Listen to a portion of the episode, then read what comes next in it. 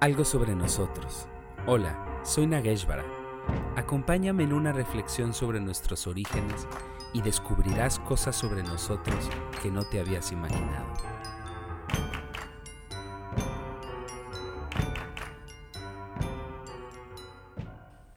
Hola, ¿qué tal querida gente? Pues bueno, llegamos al episodio número 11 y con esto vamos a ir cerrando un ciclo porque bueno, ahora nos toca hablar de la crianza, de la descendencia. Ya pues repasamos todos los principales procesos de los homínidos para llegar a donde estamos hoy. Ya vimos los tipos de conciencia, pater mater, sus principales características. Ahora llegamos, pues bueno, a la descendencia, a la crianza. Algo que también hoy día poco se habla y que hasta algunas décadas atrás era común ver publicidad, contenido o bibliografía respecto a, al cómo crear, ¿no? al, cómo ser, al cómo ser padre. Digamos que había sistemas de crianza. Es algo también que forma parte de la conciencia mater, ¿no? Por eso pues a, a, la lengua se le llama cultura materna, ¿no? Ese primer, ese primer estadio donde este nuevo ser está creando su manera en que va a percibir el mundo. La crianza es sumamente importante porque como ya vimos, nacemos inacabados, nacemos de manera prematura justamente por el bipedismo. Si comparamos eh, nuestra, si comparamos las pelvis y las piernas de diferentes homínidos, vamos a ir viendo que la nuestra se va haciendo menos samba, es decir, menos... las piernas eran como en forma de paréntesis, ¿no? Y, se van justamente en el, en el proceso de bipedación, se van haciendo más rectas y esto permite también que crezca el cerebro en proporción mucho mayor a, los, a las demás especies, pero por otro lado, la, al estrecharse la pelvis, pues bueno, hay menos espacio en la cadera para que salga para que salga el bebé, entonces tenemos que nacer muy prematuros por la propia fisiología de nuestra especie. Entonces en este nacimiento prematuro necesitamos obviamente muchísimos cuidados, no solo cuidados corporales, digamos, sino también se empieza a construir una fuerte red emotiva, de estímulos, de sentidos, de percepción, después obviamente de símbolos, de contenidos, hasta que el mundo es una construcción. Y eso ya lo ha demostrado físicamente la, la perdón, ya lo ha demostrado científicamente la física cuántica. Es una materia en la que no soy especialista, pero hay mucha información y muchos documentales que quien quiera pueda ahondar más en esto. Pero el mundo es una construcción. La realidad material existe solo porque nuestro cerebro la ve así. ¿Cuándo se programa esta realidad? Justamente desde el nacimiento hasta los tres años. La, estructura más profunda de nuestra percepción de la realidad, incluso de nuestra personalidad. Y hubo un psicólogo mexicano que decía infancia es destino, ¿no? Hoy día se ha estudiado muchísimo, no solo lo importante de la infancia, sino lo importante de la gestación, lo que pasa en, en, la mamá y en el contexto de la mamá cuando se está gestando para lo emotivo, ¿no? Entonces, llegamos a un momento, como hemos hablado en, en el anterior episodio, en que nuestra especie está cambiando otra vez este, es, este tipo de conciencias como forma de entender el mundo de las culturas indoeuropeas, porque ya dijimos que vamos a hacer luego otro programa para ver, para hablar de Mesoamérica, ¿no? Porque aquí esta pelea entre conciencias pues llega con la conquista de la gente de Europa, ¿no? Entonces, ¿qué, qué mal decimos que nos conquistaron los españoles, porque pues bueno, los españoles no existían en ese momento. Esto tiene que ver con una manera también pater de contar la historia, que ya podemos adentrar en otra ocasión. Pero bueno, para no desviarme, seguimos en esto. La crianza hoy está abandonada, al mismo tiempo que los roles de género se están reconfigurando. Se busca la igualdad femenina, pero al mismo tiempo los saberes femeninos van quedando en desuso por, por un tipo de conciencia o más bien por, por una serie de pautas y conductas que tienen que ver con la productividad y que tienen que ver con el, con el capitalismo y que tienen que ver con el crecimiento a partir del empoderamiento económico. Entonces, eh, los sistemas de crianza pues han estado se han estado quedando delegados prácticamente en todo lo que va del siglo. Justo al, mismo momento también que entran los nuevos modelos, los planes de nuevos modelos educativos, que eso también lo vamos a hablar, porque en la educación también se, sigue, se continúa desarrollando una fragmentación que vamos a ver. Igual ya ahí me estoy, este, me estoy adelantando un poco, pero bueno. Entonces es importante cerrar un análisis sobre el tipo de conciencias y qué relación necesitamos hoy día justo para la crianza. La crianza está abandonada muestra de esto es justo lo que pasa con los jóvenes, ¿no? La crianza está delegada hoy día a las pantallas, a los videojuegos, a los cursos, a las escuelas. Entonces, es muy importante darnos cuenta esta parte crítica hacia la conciencia pater sobre la crianza, porque entonces empieza una crianza que separa desde la manera de nacer, desde la manera de empezarnos a habitar. Es interesante saber que el sentimiento de vacío, por ejemplo, no es eh, algo natural en la especie como lo vivimos hoy día en Occidente, esta cuestión de la crisis existencial. Y aquí quiero referirme a un, a un suceso chistoso que me pasó con un amigo, compañero de la Facultad de Antropología de la UB en Jalapa. Él es este, él es mije de Oaxaca, pero él tiene muy bien su identidad, es muy seguro de su identidad, pero no sigue, digamos, este enfoque tradicionalista de la identidad, sino que él se reinventa sin perder justo lo que es, pero se reinventa de las muchas maneras que puede hacer. Mandamos un saludo a Kunt.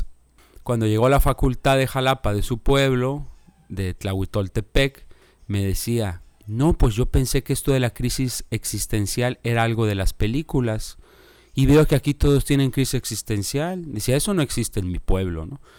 Entonces por ahí Morris Berman, de quien ya hemos hablado, no sé si ya comenté esto, pero dice que en, en su libro Cuerpo y Espíritu, dice que justamente este sentimiento de vacío viene porque desde que nacemos nos separan. Lo natural es que todos, que nacer de una manera cálida, nacer en el nido, nacer en la cueva, recordemos que nuestra evolución ha estado acompañada de habitar cuevas y las cuevas son como úteros gigantes, ¿no? Donde el nacer de alguna manera se vuelve más cálido. Desde la manera que nacemos, luego los niños desde que nacen están separados, los separan ahora. Lo natural es estar pegados como mamíferos. Por eso vemos los rebozos en muchas culturas o el dormir todos en una misma habitación.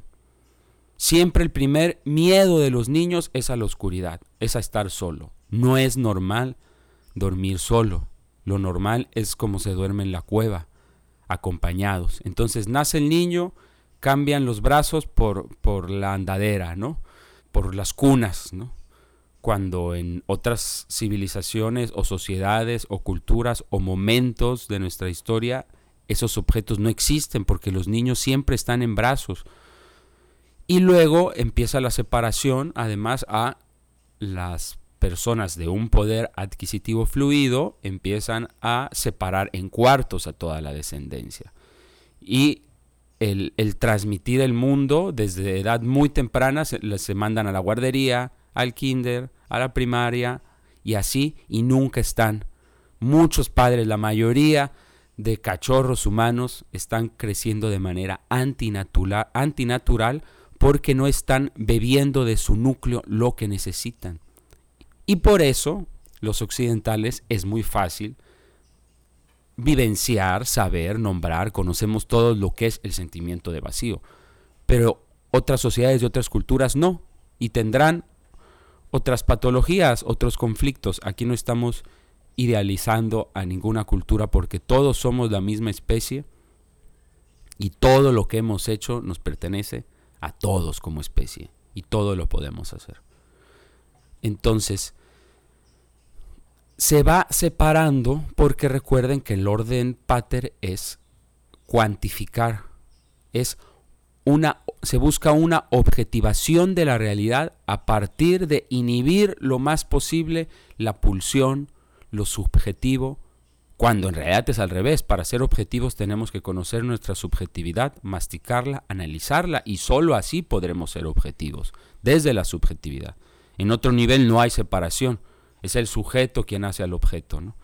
Entonces, eh, ya, vuelvo a lo mismo, ya lo dijo la física cuántica, la materia es una proyección de nuestro cerebro, ¿no? Bueno, entonces, van creciendo, abandonados los niños, ¿quiénes fueron los primeros en, tener este sistema de crianza del abandono? Pues la sociedad norteamericana, y son los primeros en, y, en ellos empieza justamente esta, este total desajuste de la infancia y de la juventud, que lo podemos ver en las matanzas en las escuelas, en cómo se ha ido cada vez haciendo más pronto el consumo de drogas en los jóvenes, ¿no?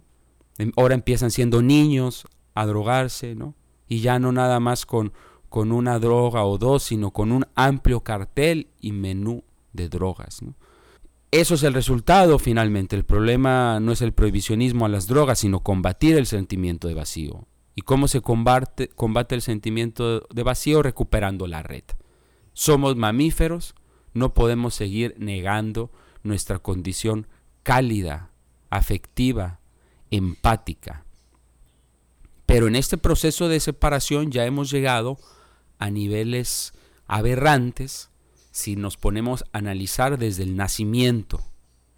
En el nacimiento es un proceso muy importante que es desde, desde donde hoy día se empieza a gestar el control hacia el ser humano y la fragmentación del individuo en la manera de nacer. Todos los mamíferos tenemos la facultad de nacer, de dar a luz con nuestros propios medios. Esto no tiene que, por qué ser algo asistido. Y al estarlo asistiendo, se ha estado haciendo mal uso de la oxitoxina sintética, lo cual está generando todo un desequilibrio hormonal que quien quiera adentrar en esto está el excelente libro de Michel Odet, Nacimiento y la evolución del Homo sapiens, con la editorial La liebre de marzo. Ahí esa es una gran obra que todo mundo debería de leer porque no sabemos el terrible daño que le estamos haciendo a nuestra juventud, el terrible daño que le estamos haciendo al futuro, pariendo de la manera en que se pare en nuestra sociedad. En el México antiguo todos sabemos que el parto no solo estaba acompañado por las parteras, sino que además el temazcal, que hoy día se utiliza para múltiples necesidades humanas, Anteriormente el temazcal era principalmente, básicamente para parir. Ya por ahí se ha dicho en Occidente que el primer trauma es nacer. Imagínense cómo no vamos a ser tan azotados si nos enseñan. Si el primer trauma es nacer, pues en Mesoamérica ya se había creado un sistema perfecto para que el nacer no fuera un trauma, donde el temazcal es una continuidad de ese útero, es como la antesala para, para salir al mundo y, y, esa salida no sea de golpe, sino sea paulatina como son, como es todo en los tiempos de la naturaleza, que es paulatino, que tenemos que esperar. Esa es la conciencia femenina, ese es el conocimiento de la serpiente y de los reptiles que son especialistas en esto, ¿no? En esperar el momento idóneo para todo. Son los amos de la paciencia Entonces, ahora estamos en este momento donde el sentimiento de vacío provoca también una poca proyección hacia el futuro. Los jóvenes están instalados en la inmediatez de su ahora, en este mundo virtual, que, bueno, no tiene mucho que ver con nuestra condición de mamíferos. Entonces, volviendo al inicio, la crianza. ¿Qué tipo de crianza necesitaríamos? Y aquí, todo esto que platico, eh, pues también ha sido gracias a la experiencia que he tenido de ser papá en, dos ocasiones de manera muy diferente y, de vivenciarlo, ¿no? de vivirlo.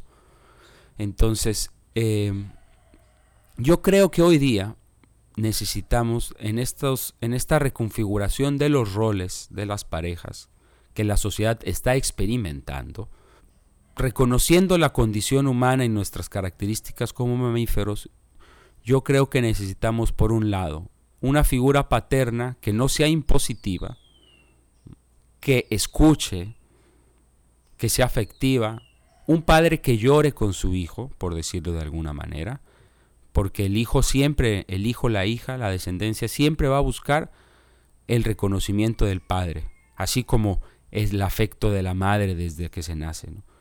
Es necesario que el padre nos reconozca porque es quien nos saca al mundo de, de ese cobijo terráqueo.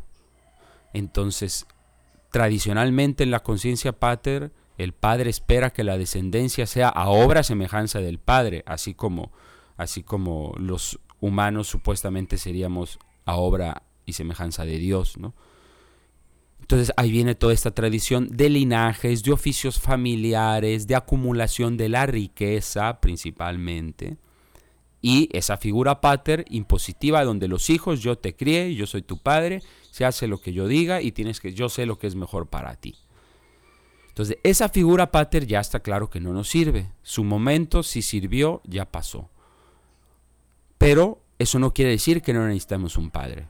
Pero necesitamos un padre que nos reconozca, que nos escuche, que nos dé las bases para hacer lo que nuestro camino nos, nos, nos lleve a hacer. Es fundamental ese padre. Es, es decir, y por otro lado, para uno que, que ejerce la paternidad, es también romper con esa programación que el hijo debe ser como uno espera y debe hacer lo que uno quisiera. Si nosotros dejamos que nuestros hijos crezcan libremente, pues nosotros aprendemos de, nuestros hijos porque van a tener una vivencia y una visión diferente de nosotros. ¿Y qué tipo de madre se necesita? Ojo, aquí estos roles no estoy hablando de géneros. Estos roles los pueden ocupar los géneros que quieran. Pero se tienen que ocupar. Se necesita padre, y madre, al menos en este momento de la humanidad. Pero esas figuras no tienen que ser igual. Entonces, ¿qué tipo de, de, madre o de conciencia femenina para la crianza se necesita en este momento? Una mujer que ya que, supere el tercer estadio del uruburus, que supere el culto al macho cabrío, porque recordemos que el machismo se enseña en casa y lo enseñan las mujeres. Entonces necesitamos una mujer que sea libre de ese culto al macho, del ancestral culto al falo, y que en esa libertad también recupere, digamos, termina un poco esa competencia, pero recupera lo cálido de lo femenino. Veamos cómo eh, esos saberes femeninos, esos saberes viejos, si pensamos en nuestras madres, en nuestras abuelas, que a veces es una concepción que la podemos ver como de una, de una forma peyorativa, ¿no? Como, como una, una tradición peyorativa, ¿no? Que tiene a la mujer abnegada en el hogar. Pero por otro lado hay un conocimiento profundo de cómo curar a los hijos. Esas madres, esas abuelas tienen un alto conocimiento tan valioso como el de cualquier especialista, porque ellas saben curar, saben los remedios, saben preparar todo tipo de guisos y alimentos de manera compleja, porque en, el caso de México la gastronomía mexicana es compleja gracias a esa conciencia femenina y, esa calidad nutricia de, la conciencia femenina de esta tierra, ¿no? Que, es muy fuerte, por eso ese vínculo con la tierra y con el alimento. ¿no? Se sabía también confeccionar ropas, ¿no? se sabía cuidar a los hijos, había sistemas de crianza que se enseñaban. Eso quedó delegado a las computadoras y a los videojuegos. Entonces se necesita una madre, un tipo de conciencia femenina que sea libre, que no esté abnegada a un varón, a un macho, pero que en su libertad no se olvide de ese momento, si es que es madre o, o, se tiene una relación de maternidad con otra persona, lo importante, lo valioso que son esos momentos de maternidad. Al menos, por ejemplo, esos primeros tres años, yo le diría a todas las mujeres que son mamás, dense el lujo de entregarse tres años de la vida de sus hijos a crearlos. Hagan un paréntesis. Es muy rápido, y le van a dar mucha estabilidad futura a sus hijos si hacen eso. Tres años se pasa rapidísimo. Entonces, eh, claro que la mujer, al igual que el hombre, yo tuve la oportunidad también de jugar roles que no habían jugado los varones anteriores en mis grupos, en mis dos líneas familiares, porque eh, viví la crianza de mi hijo de manera separada desde que él tenía dos años y medio y estaba a la mitad de la semana conmigo, entonces eso fue un gran crecimiento para mí.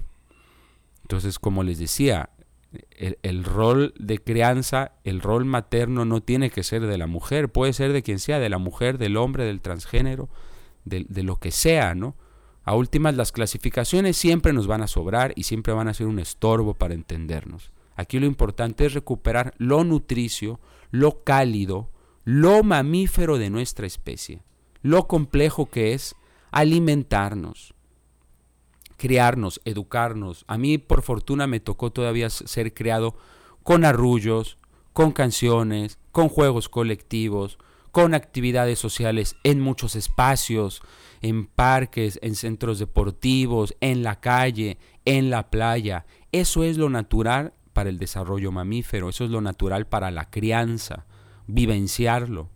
No podemos cambiar de una generación a otra el mundo orgánico por este mundo plastificado, cyborizado y que crea además individuos sumamente dependientes, sumamente frágiles en una bola de cristal.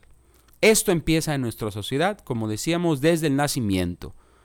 No solamente es pésimo el trato a todas las mujeres, y yo me atrevo a decir, porque lo hemos vivenciado y lo conocemos, vivimos en una zona rural, en México como en la mayor parte del mundo hay una grave violencia obstétrica por cómo se desarrolla el parto. Aquí de entrada en las comunidades indígenas que ha habido, o perdón, en las comunidades de pueblos originarios que ha habido una campaña incesante, porque aquí no es echarle la culpa a algún gobierno, es un problema de mentalidad con la idea de progreso que la tienen todos los gobiernos de el color que sean. Todos siguen pensando en esa mentalidad de progreso. Entonces, dentro de esa mentalidad de progreso hay un sistema de salud también que desempodera a la gente y empodera a, las farmacéuticas y a, los mercenarios de las farmacéuticas, que son los doctores, porque solo saben, en la mayoría de los casos, siempre habrá excepciones, recetar drogas. ¿no? Entonces, en la zona donde vivimos nosotros, a las mujeres les dicen que no pueden parir en su casa. Que si paren en su casa, no van a darle asistencia en la clínica, no les van a dar el acta de nacimiento. Todos esos son mentiras. Lo mismo aplicarle sin su consentimiento métodos anticonceptivos por fuerza, que les ponen due por fuerza. Aquí hay cosas muy fuertes que cuando pase a lo mejor eh, esta explosión, el efecto Oya Express con el feminismo, se empiecen a analizar, porque las, las verdaderas problemáticas de género todavía ni siquiera se están tocando, que tiene que ver justo con la concepción de salud y con toda la violencia obstétrica, porque el nacer, pues es lo principal, es, es el inicio de la vida y estamos naciendo mal, los jóvenes están naciendo mal. Entonces, además de todo este trato ineficaz, ¿no? Durante, para atender un parto, que no voy a hacer más detalle porque se va a alargar mucho este episodio, además está la cuestión de la oxitoxina sintética, que se utiliza justo porque como en la visión pater no se espera el momento de nacer y se acelera a los tiempos del médico, del anestesista o de la institución, se sobreusa oxitoxina sintética que lo que ha hecho en nuestro sistema es que ya no produzcamos de manera natural oxitoxina sintética. Y esto nos está creando una gran cantidad de problemas que Michelle Odette expone muy bien, de las cuales ni nos imaginamos. Por decirlo de otra manera, si hace 50 o 60 años cuando la gente nacía con parteras en su casa, si en esa época nos hubieran vendido pastillas para la disfunción eréctil o lubricantes para la actividad sexual, nadie los hubiera comprado, señores. Esos problemas tienen que ver justo, como muchos otros, con el no generar la oxitoxina de manera natural. La empatía se genera con esta oxitoxina natural. Vemos cada vez hay menos empatía entre la gente. El otro se sigue volviendo una amenaza. Y yendo volviendo a la educación, que, que todos los niveles de educación pues son una continuidad de la crianza, aunque sí los tenemos que tocar así rapidito. Yo soy muy crítico, muy crítico, y ahí me podría llevar muchos otros programas a los sistemas de educativos porque más los conozco todos en todos los niveles y he participado. He participado en kinder, primaria, secundaria, prepas, universidades distintas haciendo diferentes cosas, desde cátedra, investigación, colaboración, conozco los planes de estudio, conozco cómo funcionan los maestros, soy un experto en eso. Y a partir de eso tengo todas mis críticas. Mientras no haya una propuesta real de educación, no va a haber salida a ninguno de todos nuestros baches. Y la educación está peor cada vez en México, a pesar de, de todos los esfuerzos y todo lo que se ha dicho en los diferentes gobiernos, esto es algo que sigue sin cambiar. O los pequeños cambios en esencia no están yendo hacia donde tendrían que ir. ¿Por qué? Porque la educación no está preparando a los jóvenes, la educación en todos los niveles, para vivir su realidad ni para conectarlos con su contexto. En la zona rural, todos los planes de estudio están diseñados para que los jóvenes emigren. Y eso lo tengo constatado porque he hecho entrevistas y encuestas y visitas a todas las escuelas y no he encontrado ni un solo joven que esté estudiando el bachillerato que se quiera quedar en su comunidad. Los que se quieren quedar en su comunidad son los que no van a la escuela. Entonces, afortunadamente, todavía hay gente, jóvenes, que no van a la escuela y no ir a la escuela es aprender los saberes ancestrales con su familia aprender de plantas, aprender a sembrar, aprender del entorno. Ese conocimiento no está. Esa relación está perdida. Yo ya les he hablado, les he hablado de la idea de ecofrígidos. El ecofrígido nace por la oxitoxina sintética. Ya no somos capaces de disfrutar la naturaleza y nos, vamos, nos van especializando más nos, van resolviendo todo para que nosotros solo estemos actuando en un ámbito muy específico de la vida. Entonces, ¿qué es lo que ha hecho la modernidad? Simplificarnos todo, hacernos unos verdaderos inútiles, que no utilizamos nuestro cerebro para resolver problemas. Nos preocupamos solo por ver cómo nos insertamos en este sistema siendo una maquinaria más, qué gotas o qué migajas o qué bondades me da el sistema y a partir de ahí sobrevivir. Es decir, personas alienadas, desencajadas de su realidad, desconectadas de la verdadera red, que no es la red digital. Esas no se deberían de llamar redes sociales, son redes virtuales. Las redes sociales son la calle, son el barrio, son las canchas deportivas, son las parroquias, los puntos de reunión. Esas son las redes sociales. Porque tienen que ser sociales. Las redes, mal llamadas redes sociales, son redes virtuales que han sido muy atractivas porque como el ser humano tiene que construir su realidad y construir la realidad es la mediación con el otro y con el entorno, en la realidad ficticia de, de las redes virtuales, cada quien construye su realidad. Y las plataformas dan todas las bondades para que cada quien construya su realidad y solo tenga espejos de sí mismo. Los algoritmos nos, reafirman lo que ya pensamos. Entonces al mismo tiempo, más aburridos, los jóvenes necesitan más drogas, menos, eh, eh, más ávidos de experiencias extremas porque al mismo tiempo están aturdidos, ¿no? Y pueden pasar de ese aturdimiento a agarrarse a balazos en un momento a otro. Y sin, un horizonte de futuro. Tristemente hemos visto, casi que en lo que va del siglo, que a como había sido en, los tiempos pasados de la humanidad, siempre la juventud es la que estaba emprendiendo nuevos cambios. Eso ya no pasa. Los jóvenes están muy enajenados. Y aunque hay borbotones, claro que los hay, ya no hay como antes tendencias que impulsaba la juventud. Pareciera como que si la juventud no pudiera hacer vínculos fuertes con un tiempo futuro, sino está viviendo en la inmediatez, porque le hemos dado una visión del mundo fatalista cuando podía ser todo lo contrario.